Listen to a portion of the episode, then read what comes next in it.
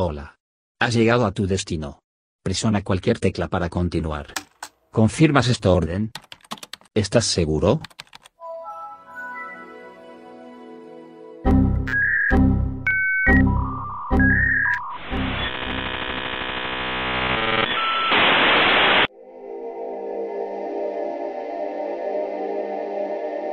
Saludos a todos los tripulantes de la misión TIC 2022. Aprovecho para decirles buen día, buena tarde o buena noche. Todo depende del momento en que nos escuches.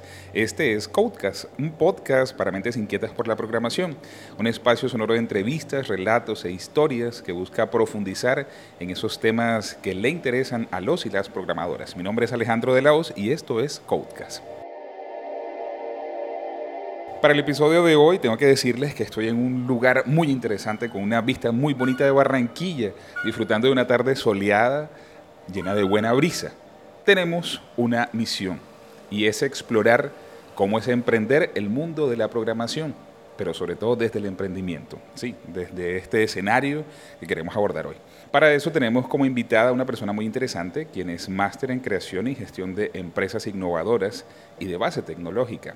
Se trata de Catalina Navia Payán, una diseñadora industrial con más de 15 años de experiencia trabajando con empresas pequeñas, sectores productivos y proyectos públicos en el sector del emprendimiento. Cata, bienvenida y gracias por abrirnos tu casa para conversar. Ah, no, muchas gracias y espero que nada, todo lo que podamos hablar acá le pueda servir a todos aquellos emprendedores que ya hoy emprenden o que quieren emprender en este sector de la programación y de los contenidos digitales. Claro que sí. Repito que gracias por este lugar, una vista tan bonita de Barranquilla y sobre todo el clima tan agradable por estos días. Para iniciar, Cata, y después de esta cálida bienvenida, empecemos por entender lo siguiente. Tu recorrido laboral se centra en trabajar acompañando emprendimientos de todo tipo, digitales, de servicios, en fin. ¿Qué fue lo atractivo, Cata, del mundo de la innovación que hizo que una diseñadora industrial se metiera de cabeza en este sector? ¿Qué es lo que resulta apasionante? Bueno, resulta apasionante el sector de la consultoría en innovación porque tú puedes ayudar a crear nuevos productos, nuevos servicios, puedes ayudar a mejorar las empresas, a desarrollarles nuevas capacidades y esto finalmente se ve reflejado en mejores facturaciones para las mismas empresas, que puedan abrir más mercados, que tengan una visión diferente del futuro de los territorios. Para mí es muy importante que todo lo que haga una empresa siempre esté enfocado también en un impacto al territorio, sea social, sea ambiental, no es solamente el impacto económico que de todas maneras aporta a ese tejido del, ecosistema, sino que también tengan una visión interesante de crear y de consolidar ese territorio en donde están. Yo creo que eso es apasionante para todos, ¿no? Es decir, ser gestores de cambio, ¿no? Ser esas personas que ayudan a que, que se vayan dando esos pequeños o grandes cambios. Para meternos en el tema del emprendimiento, yo quisiera preguntarte, ¿hacia dónde se está moviendo el mercado de las tecnologías, de la programación? ¿Y cuáles son, los principales, cuáles son esas principales áreas para emprender en el sector de las TICs? Bueno, el sector de las TICs no es simplemente un sector, creo que en estos momentos es una vertical de innovación que se puede trasladar a absolutamente todos los sectores de la economía y ahí radica el valor que tiene el desarrollo de tecnologías de información y de comunicación para mejorar procesos, por ejemplo, en el agro, para mejorar procesos en la industria manufacturera, para mejorar procesos en la educación. En esa medida, las TICs en este momento son algo que terminan siendo transversales a todo el quehacer humano. O sea, tú hoy en día te levantas, lo primero que miras es el teléfono. Si, tienes, si ya empezaste a entrar en la onda de tener una casa automatizada con domótica, entonces en algún momento se te enciende automáticamente una aspiradora, se te prende un bombillo de la casa, cuando sales no te preocupas por apagar luces, tienes además un control completo del consumo y todo eso pues se ha hecho a través del uso de las TICs, no necesariamente del desarrollo del electrodoméstico como tal. Entonces, en estos momentos toda la humanidad está impregnada de tecnología y lo que tenemos que hacer es ver cómo le estamos mejorando la calidad de vida a los habitantes y cómo estamos mejorando nuestros territorios con uso de tecnología. La implementación y la creación de ciudades inteligentes, por ejemplo, o sea, que todo ya empiece a funcionar de manera automatizada y no solo automatizada, donde podamos levantar datos. Casi siempre todo el urbanismo en nuestras ciudades depende de un señor muy estudiado que está en una oficina súper pinchada, en un edificio alto con una vista divina, pensando en dónde va a poner los paraderos de bus, cuando el tipo nunca se ha montado en un bus. Entonces él los pone mirando desde arriba sin tener en cuenta aspectos importantes como cuáles son las zonas donde hay mayor percepción de seguridad, donde pega el sol, esas cosas que se ven con el ir a la calle. Y no es necesario ir a la calle, podemos tener sensores que nos dicen dónde está el mayor flujo de gente, por dónde pasa la mayor cantidad de gente, a qué horas amanece, dónde atardece, cuáles son los rayos que están pegando en ese punto en tal momento, y todo se hace a través de, recolección y de análisis de información. Ese sería un gran aporte para la construcción de nuestros territorios, empezar a trabajar desde los datos. Y ese tema de los datos, pues obviamente requiere alianzas público-privadas, donde no es solamente el emprendedor que diga, ay, yo me inventé un sensor para los semáforos, no, sino pues tiene que venir acompañado de un motor más grande, de mucha voluntad política, por ejemplo, pues no la podemos controlar, la voluntad de terceros no la podemos controlar, pero en la medida en que más ciudadanos y más gente esté pidiendo algo, pues obviamente generamos presión. Yo tengo que decir que, que eso que ustedes escuchan allá a lo lejos es una aspiradora que está dándole al piso y está automatizada, como bien lo mencionaba Cata, está ayudándonos a vivir de una forma más cómoda, tranquila, segura. Y eso mismo, pero aplicado a las ciudades, es justamente lo que nos mencionaba.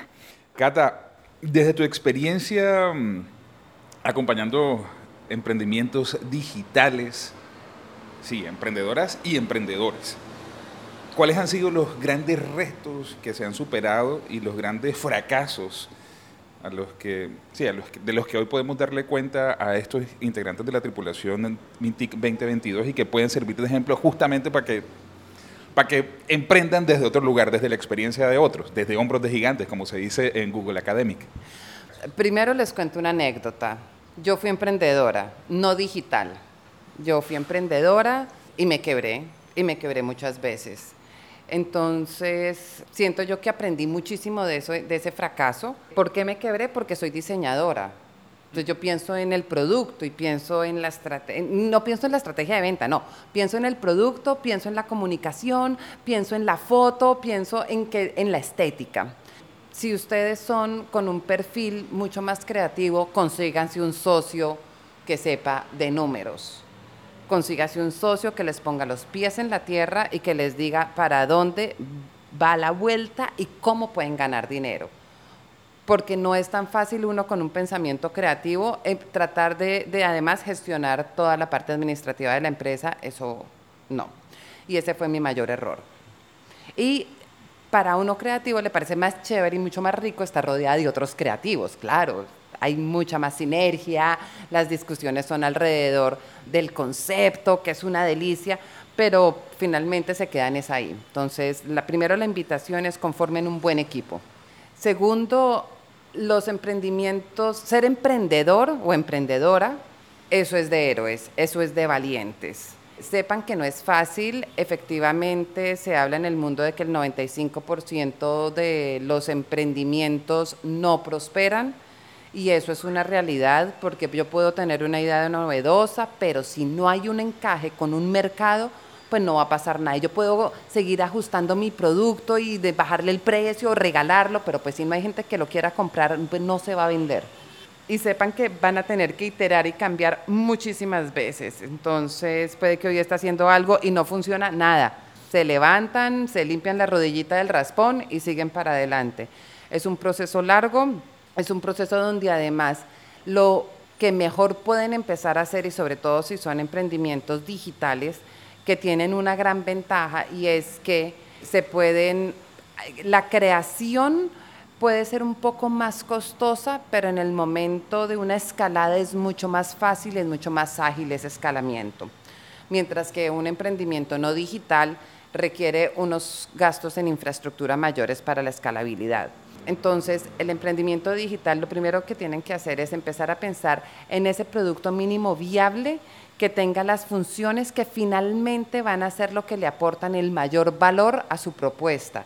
No traten de tener el producto terminado para salir a probarlo y salir a venderlo. Hagan la maqueta y empiecen a mirar qué es lo que es lo mejor, lo diferente, lo non plus ultra para que la gente se quiera enamorar del producto.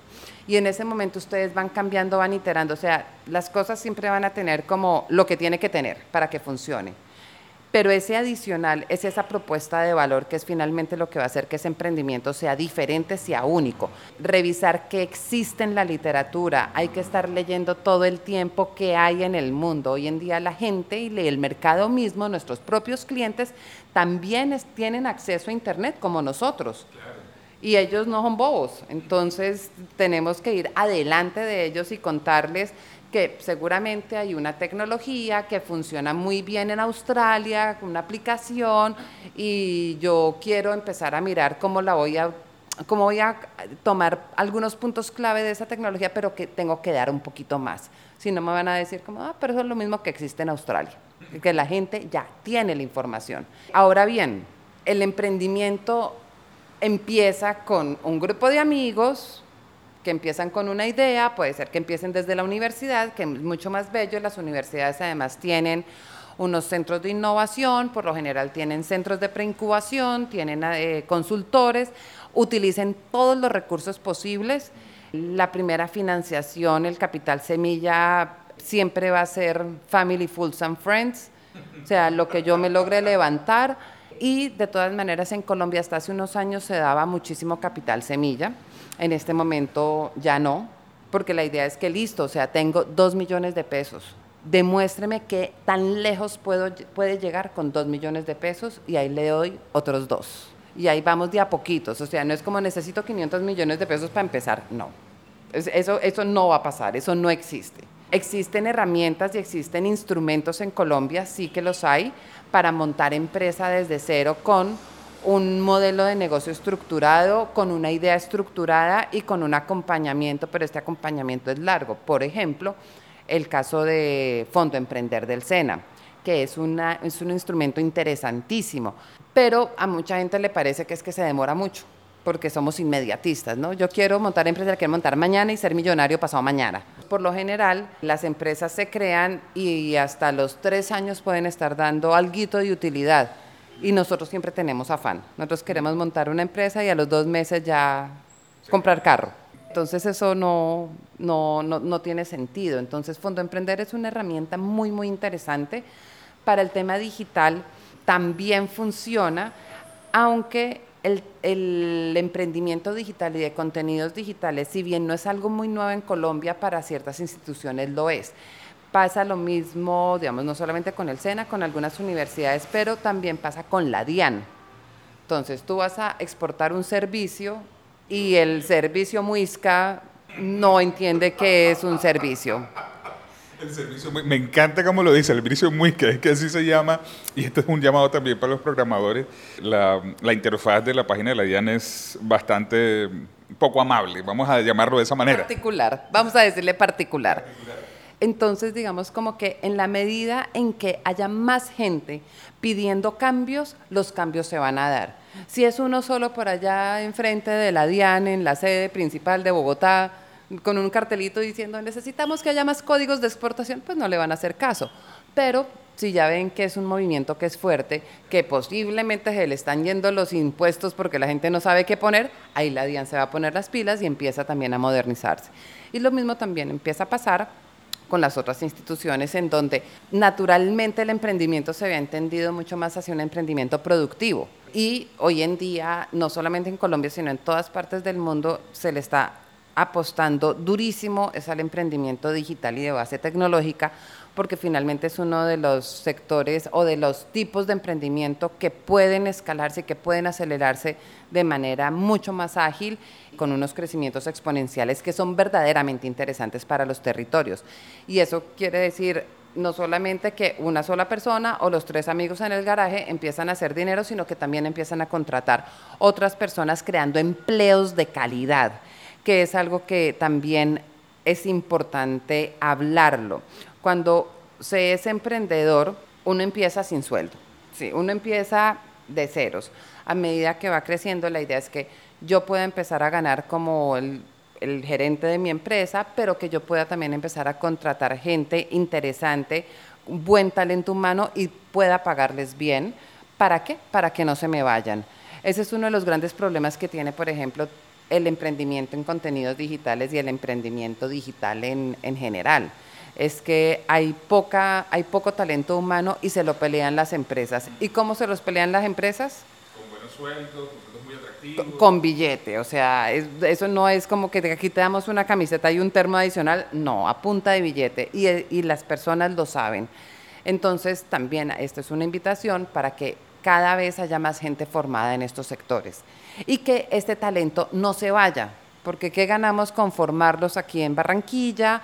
Mejor dicho, todos súper ya los duros de la programación y todos se van de Barranquilla. Pues bacano para otras ciudades porque reciben nuevos cerebros, pero muy mal para la ciudad porque pierden estos cerebros que se demoraron formándolos un montón de tiempo. Hay varias cosas que mencionaste sobre las que quisiera hacer referencia, sobre todo lo que mencionas al principio, esto de, de que los emprendedores, es decir, que se busquen socios que, que le pongan los pies sobre la tierra. Desde mi lugar, yo estoy pasando justamente por ese momento, desde mi emprendimiento. Agradezco que tengo una persona al lado, mi compañera, que me pone los pies sobre la tierra. Pero también, también se pone uno en el ejercicio de y evaluarse a uno mismo como, como emprendedor ten claro cuáles son tus destrezas. No te pongas a andar haciendo de tripas corazón creyendo que tú eres muy bueno, para, por ejemplo, para lo administrativo, cuando tú tienes una persona al lado, un socio, una socia, que ese es su desempeño. Eso como para hacer referencia. Y haciendo referencia a lo que mencionabas de los emprendimientos y un poco de la fuga de cerebros, hay que decir que que es muy interesante que podamos, que podamos formarnos desde la virtualidad y trabajar desde la virtualidad, es decir, vivir en Barranquilla, pero trabajar por una empresa norteamericana, por ejemplo. Pero ¿qué pasa?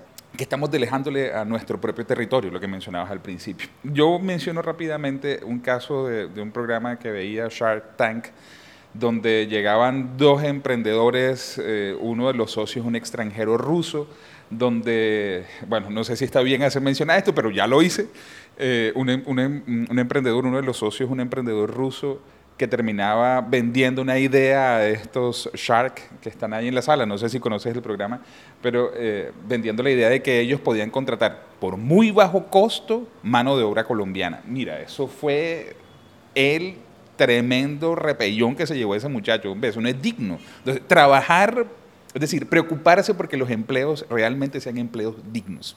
Eso como para hacer dos comentarios ahí extra que me emociona mucho la conversación.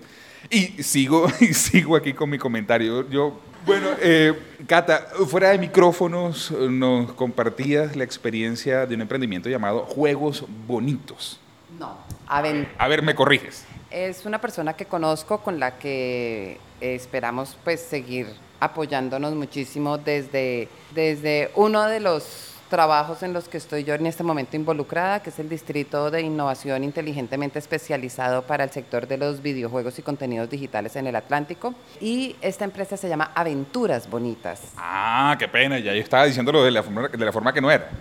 Aventuras Bonitas tiene varios socios, uno de ellos se llama Orlando, espero que no se ponga bravo porque lo estoy mencionando y porque voy a contar un poco su historia, que además a mí me pareció absolutamente hermosa, y es, Orlando es artista y simplemente era un amante del tema de los videojuegos y empezó a ver desde su individualidad, a ver cómo podía aprender algo de esto, tal, el tipo quería comprarse una consola, y pues lo primero que hizo fue vender pasteles con la abuela para sacar plática para comprarse la consola, se compró la consola y seguía investigando, seguía jugando y de pronto empe- empezó a ver como algunos cursos gratis en YouTube, qué sé yo, tal, y empezó a hacer cosas.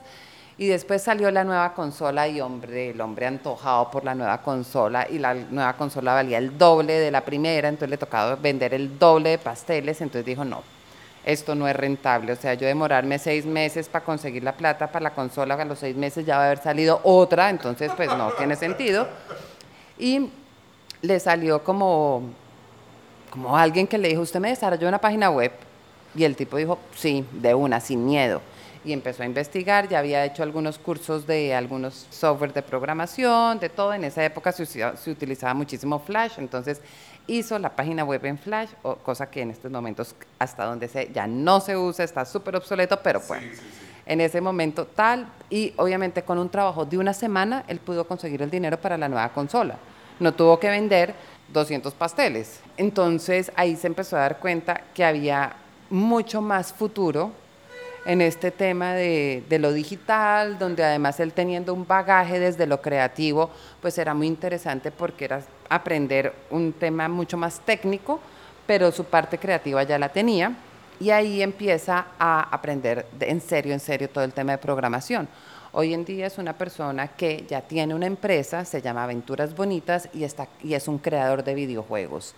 Que, crea sus propios videojuegos, lo que entiendo. Sí, crea sus propios videojuegos, también ha trabajado para otras empresas, para empresas internacionales. Muchos de estos personajes apoyan, digamos, por un lado tienen su emprendimiento, su sueño y por el otro lado para pues mantener la nómina y ese tipo de cosas, pues siguen trabajando con clientes internacionales en algunas cosas, pero pues obviamente el ideal es que en algún momento suelten los clientes internacionales y se dediquen a lo que verdaderamente quieren hacer.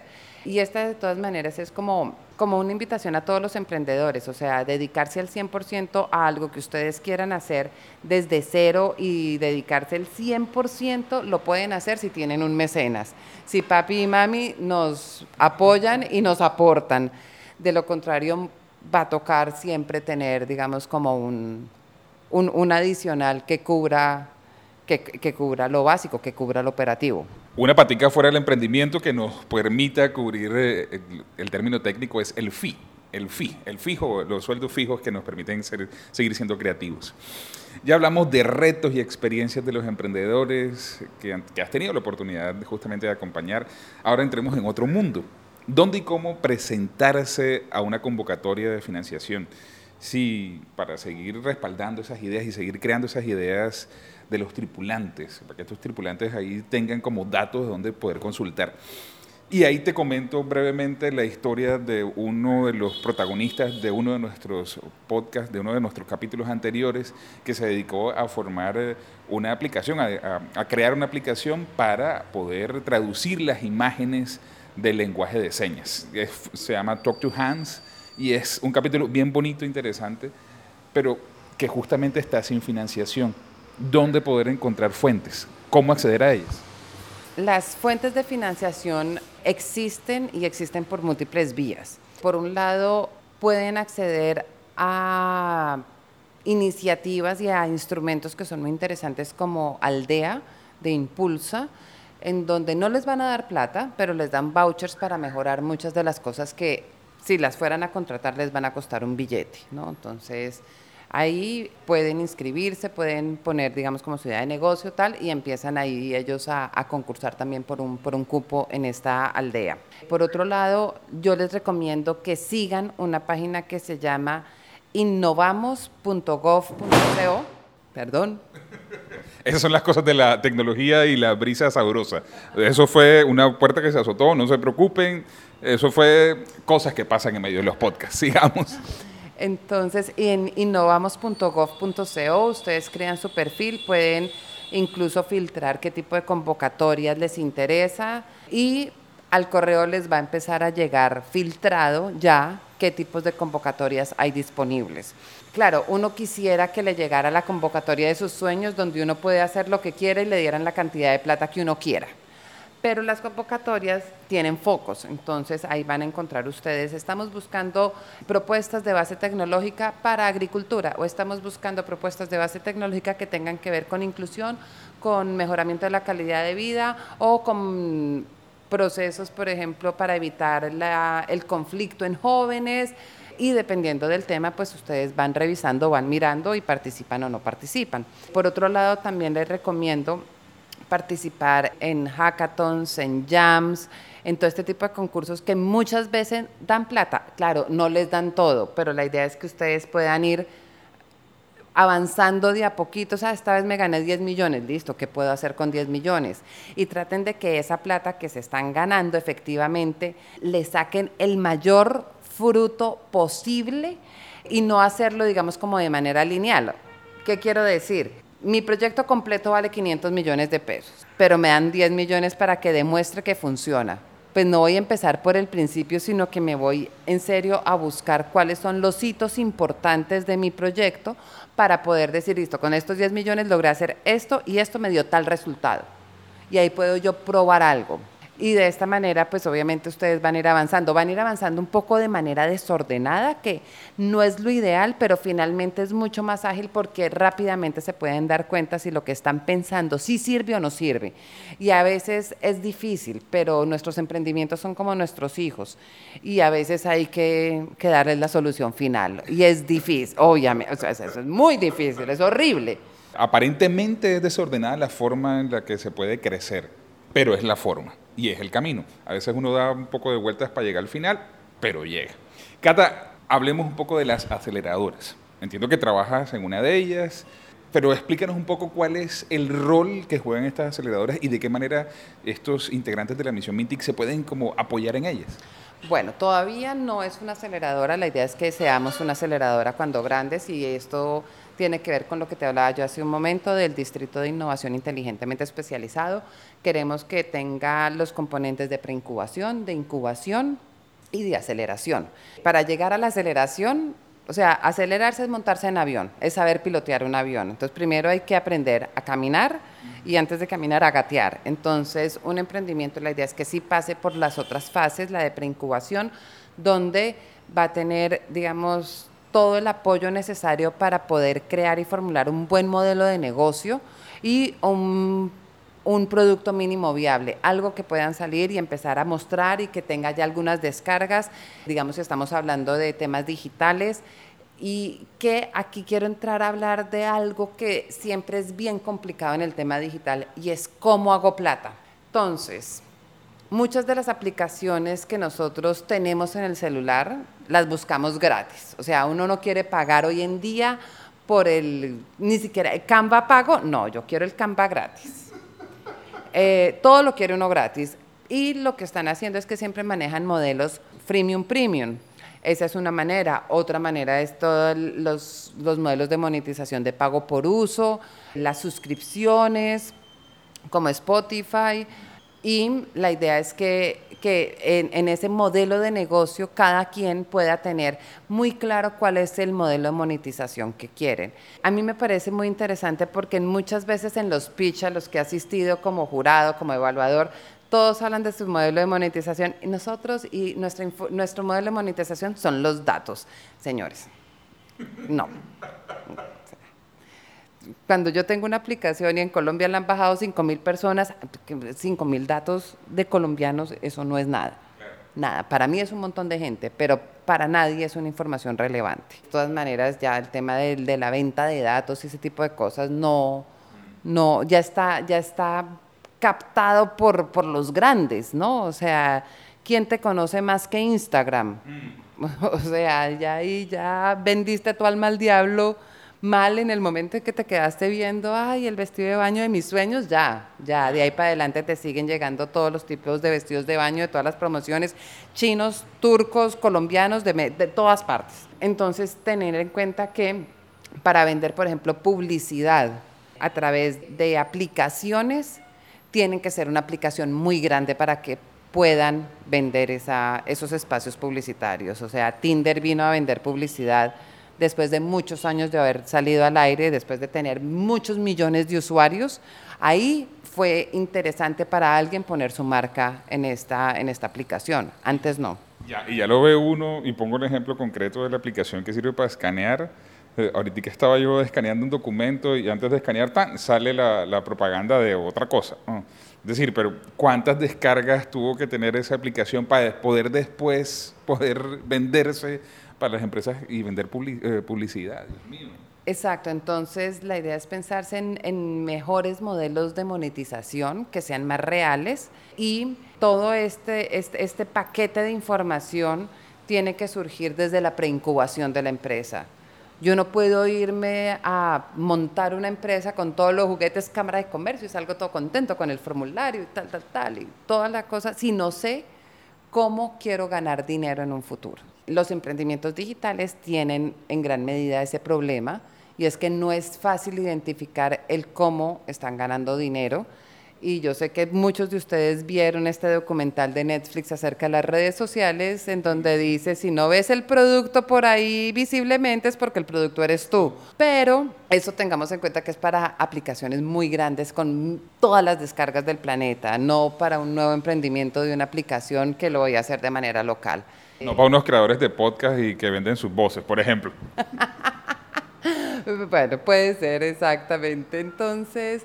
Eh, ese modelo de negocio, la idea es que se pueda construir de la mano de expertos en el proceso de preincubación.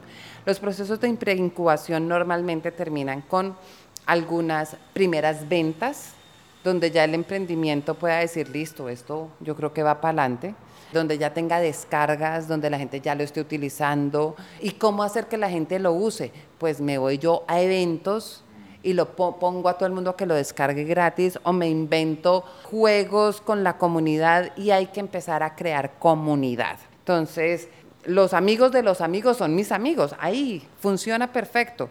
Empiezo yo hacer algún, invito a la gente a tomarse una cerveza, a 20 amigos, y esos 20 amigos van a replicar y van a replicar y, yo empiezo a tener descargas y yo empiezo a mirar también cómo le está funcionando a la gente, qué están haciendo y empiezo a crear algunos retos internos para que la gente utilice las funciones, no simplemente que hagan una descarga y lo dejen allá perdido en el celular, eso no me sirve. Necesitamos es que lo usen también para yo obtener información de en dónde tengo que mejorar porque muchas veces cosas que le pasan a los programadores es como ellos entienden perfectamente de qué se trata, diseñan todo pensando que el usuario también entiende perfectamente de qué se trata y eso no es tan así. No hay un espacio para, retroalimentarse o el espacio realmente es nulo, ¿no? El espacio es nulo y el espacio finalmente se da en el momento en que tú estás con una aplicación nueva y ves que no funciona, ay, chao, la, la abandonas.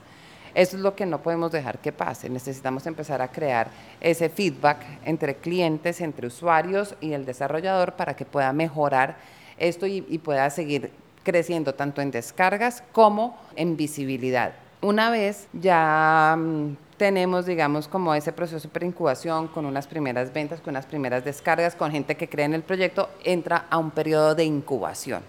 Ese periodo de incubación ya la idea es que ese producto tenga mucha más robustez, que ya no sea un producto mínimo viable, sino que vamos, vamos a seguir creándole las otras funcionalidades o los siguientes niveles del videojuego o lo que se necesite hacer. Y aquí lo importante es empezar a participar en cuanto evento encuentren. Hay la Semana del Emprendimiento de la Universidad del Norte, pues allá están metidos de cabeza. El encuentro tech para medicina yo no sé qué y mi aplicación tiene que ver con el mejoramiento de la salud mental, pues allá están ustedes. Participar en todo, que los vean, que sean visibles. En esa medida van a empezar a encontrar posibles aliados, van a empezar a encontrar más clientes, van a poder empezar a encontrar alianzas que les permitan descargas masivas qué es lo que verdaderamente les interesa. Si alguien usa mi aplicación o mi videojuego para, para enseñarle a los niños a hacer algo, pues fantástico, porque yo no voy a tener que esforzarme en que los niños descarguen de a uno en uno, sino que tengo un profesor que le dice a los chicos, descarguen todos y en una sola instrucción 40 descargas. Y eso es lo que se empieza a convertir como en un movimiento del mismo producto que es interesante. En este proceso de, de incubación, la idea es que también empiecen a recibir algo de financiamiento. Aquí ya estamos hablando de que son empresas legalmente constituidas, donde siguen y siguen trabajando, donde pueden además empezar a mirar otras líneas de producto. Estos procesos de incubación son bastante más largos que el de preincubación. El de preincubación, la idea es que en seis meses tú sepas si ya tu idea funciona o no funciona. O sea, si a los seis meses sigues patinando, chao, Chao. Cámbiala. Cámbiala porque el tiempo es oro. Y ya desde la incubación empieza la aceleración. ¿Qué es la aceleración? Es cuando yo salgo a buscar inversionistas. Es súper bonito porque todos los emprendedores quieren inversionistas, pero no quieren soltar el control de la empresa. Entonces es que eso no va de la mano. Resulta que si yo salgo a buscar inversionistas y ahí me voy a un Shark Tank, por ejemplo, donde un personaje me dice, listo, yo le voy a meter a usted 400, 500 millones de pesos por el 40% de la empresa. Entonces ahí tienen que ver efectivamente qué tanto porque voy a perder el 40% del control y empiezo a tener un socio que no es mi amigo, porque por lo general las empresas empiezan con... Los vales ahí haciendo el ejercicio. Exacto, y estos son los socios y tal, que esa es otra recomendación. No siempre el amigo es el mejor socio. Y ser súper claros cuando estén montando la empresa, cuál va a ser el rol de cada uno, lo que tú decías hace un momento, y una cosa es ser socio y otra cosa es trabajar en la empresa. Yo puedo ser socio, te pongo un billete y nunca más aparezco. Pero si lo dije desde el principio, las cosas quedan claras y a final de año yo tengo que recibir mis utilidades. Entonces mucha gente se dice, pero ¿cómo así? Si no hizo nada. No, pues yo, yo puse plata al principio, yo no me estoy ganando un sueldo mes a mes, pero claro que sí, recibo, recibo, recibo las utilidades de mi inversión. Pero todo esto tiene que quedar claro desde el principio. Y cuando estoy buscando inversionistas, tengo que saber hasta dónde voy a ceder el control de mi empresa. Y para eso tienen que saber muy bien cuánto cuesta la empresa, la valoración de la empresa. Hay varias maneras de valorar una empresa de base tecnológica. Existen en Internet, pueden mirarlas. Armen los tres o cuatro modelos que existen y miren cuál les puede funcionar más porque no siempre es como la proyección en descargas de aquí a 10 años, porque pues eso uno va poniendo que en el primer año voy a, van a tener un aumento de descargas del 25%, y ese número de dónde salió, nada, me lo acabo de soñar. No, entonces pueden hacer los diferentes modelos de simulación que hay para llegar a un número que sea lo más cercano a la realidad. Y de esa manera pueden saber cuánto vale la empresa y cuánto puede costar cada acción, ¿no? Y lo pongo entre comillas, porque pues eso es finalmente lo que ustedes van a estar cediendo en el momento de lograr una inversión o una financiación de un externo. Cata, yo vine por un testimonio alrededor de emprender en el mundo digital y me voy con una clase, no solo para los, para los miembros de la misión Mintic, me voy una clase para mí.